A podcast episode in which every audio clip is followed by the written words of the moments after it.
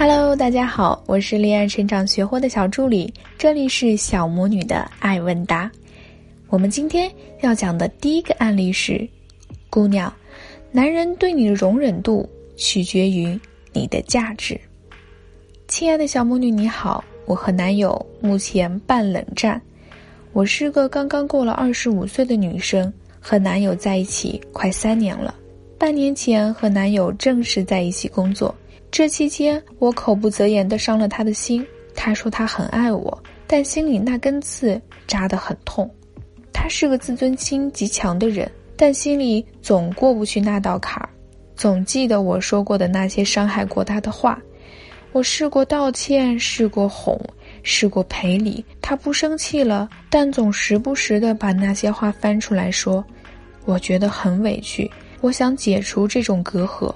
我问他想怎样，怎么做你才没事？他又不理我，所以关系总是忽冷忽热的。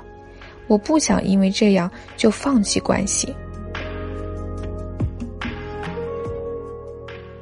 关于这个案例，小魔女的回答是这样的：你好，人的记忆不像电脑，你想他记住什么，他就一直记着；不想他记住什么，就右键删除，清空回收站。他无法因为主观的意愿而选择把什么事情直接说忘记就能忘记。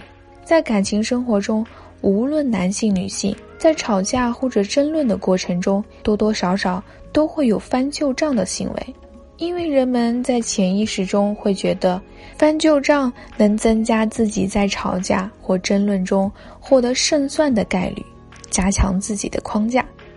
所以，如果你想他忘记你曾经的口不择言，那劝你还是放弃这种想法。至于如果你想让你们的感情不那么忽冷忽热，有两个方面值得你去考虑。第一个方面就是你的价值，你个人的各项价值必须在你们恋爱的过程当中有一个质的飞跃。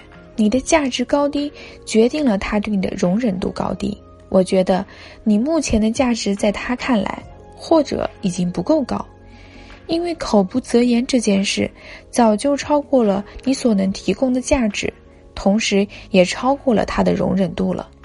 所以，如果你没有办法提供更多的价值，他的容忍度也不会有任何提高，那道卡就一直存在，并且会时不时的发作一下。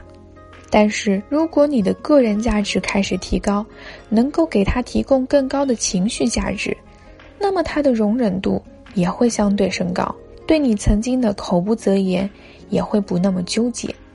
举一个不恰当的小例子，你月入过万，如果一个小服装店的销售员本身工资比较低，他骂你一声“穷就别学人逛街了”，你一定会生气，并且很可能跟他吵起来。但一个年收入上千万的人骂你一声穷鬼，你虽然会生气，但你也无从反驳。另外一方面就是性格问题，你的口不择言已经为你带来了不好的后果，而且到目前为止都没有复原。这件事应该足以让你受到比较强烈的警示了。所以从现在开始，要学会管理自己的情绪。让自己学会温和的对待自己的伴侣，毕竟你和他的关系越和谐，未来的感情生活也就会越快乐。恋爱关系是双方的，他不爽，你也会不爽。为了逞一时的口头之坏，毁了自己和谐的情感生活，得不偿失，何必呢？不要仗着自己是女生，就可以随便践踏男性的自尊心啦。会说话的女人更能赢得男人的喜爱哦。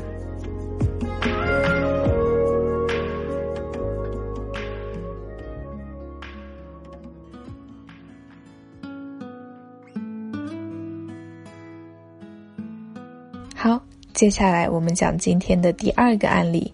被男人短择，可能是你上床太容易了。小魔女你好，很喜欢你，我已经添加小助理的微信，请抽中我。我二十九岁，一六五，五十三公斤，英国硕士，京沪，月收入一万，三线城市公务员家庭，在京有车无房。他三十六岁，一米八三，七十六公斤。法国硕士，北京人，父母下岗退休，年收入百万，职业经理人，颜值分估计我五点五，他六。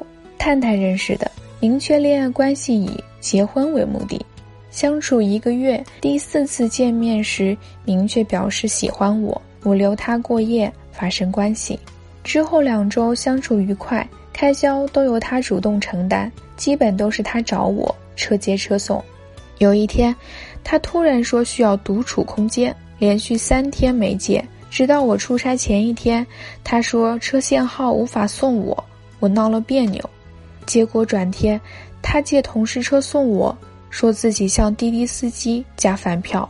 我平时星星眼夸他，他都表示惊愕，让我正常点。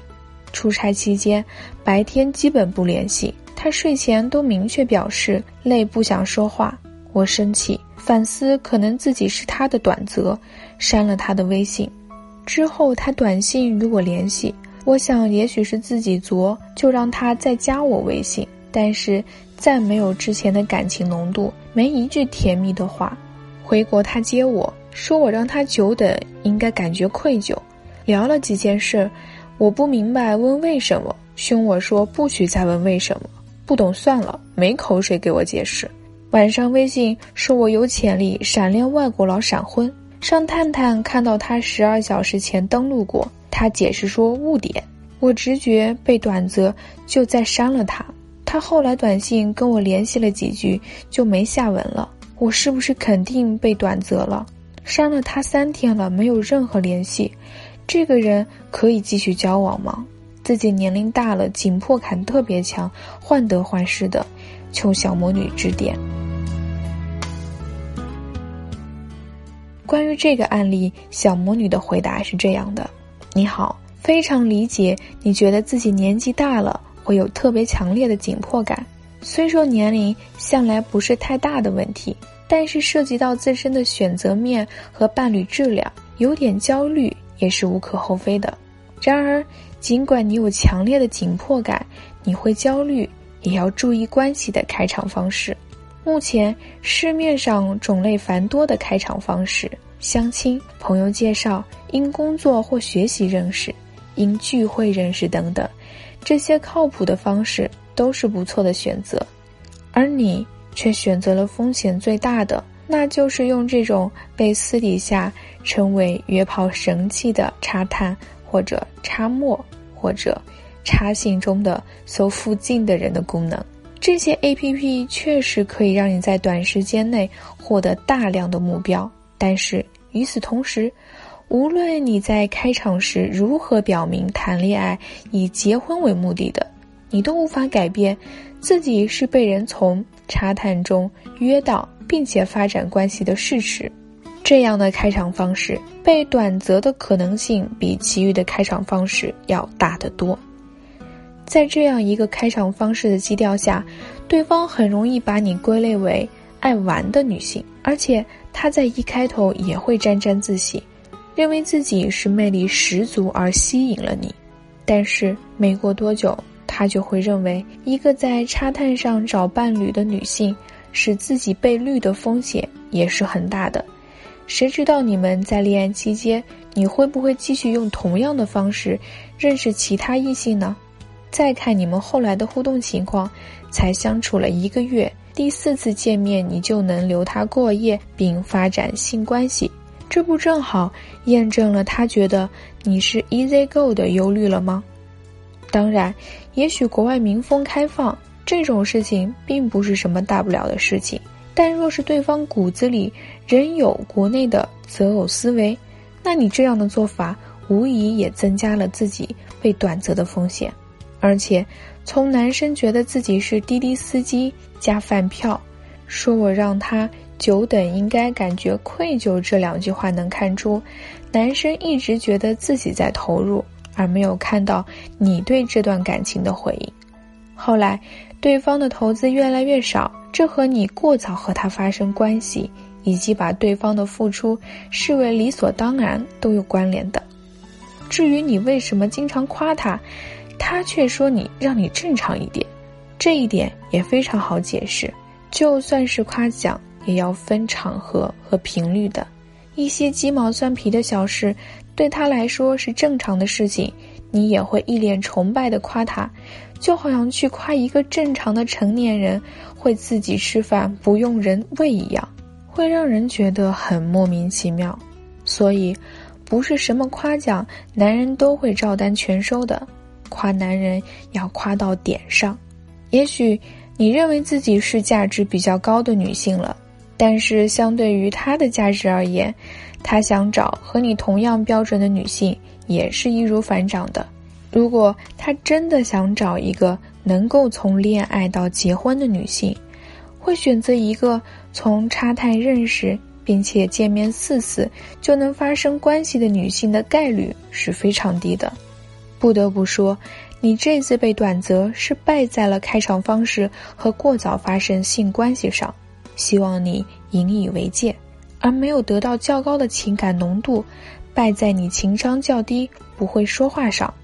希望你能多看看我们平台的文章，学习一下如何提高情商。那么，什么时候发生关系是最好的时机呢？可以添加小助理的微信“恋爱成长全拼零幺幺”，教你一招发生关系后让男人对你上瘾的技巧。如果想知道更多恋爱技巧，可以添加我们的微信公众号“恋爱成长学会”，每天都有恋爱技巧送你哟。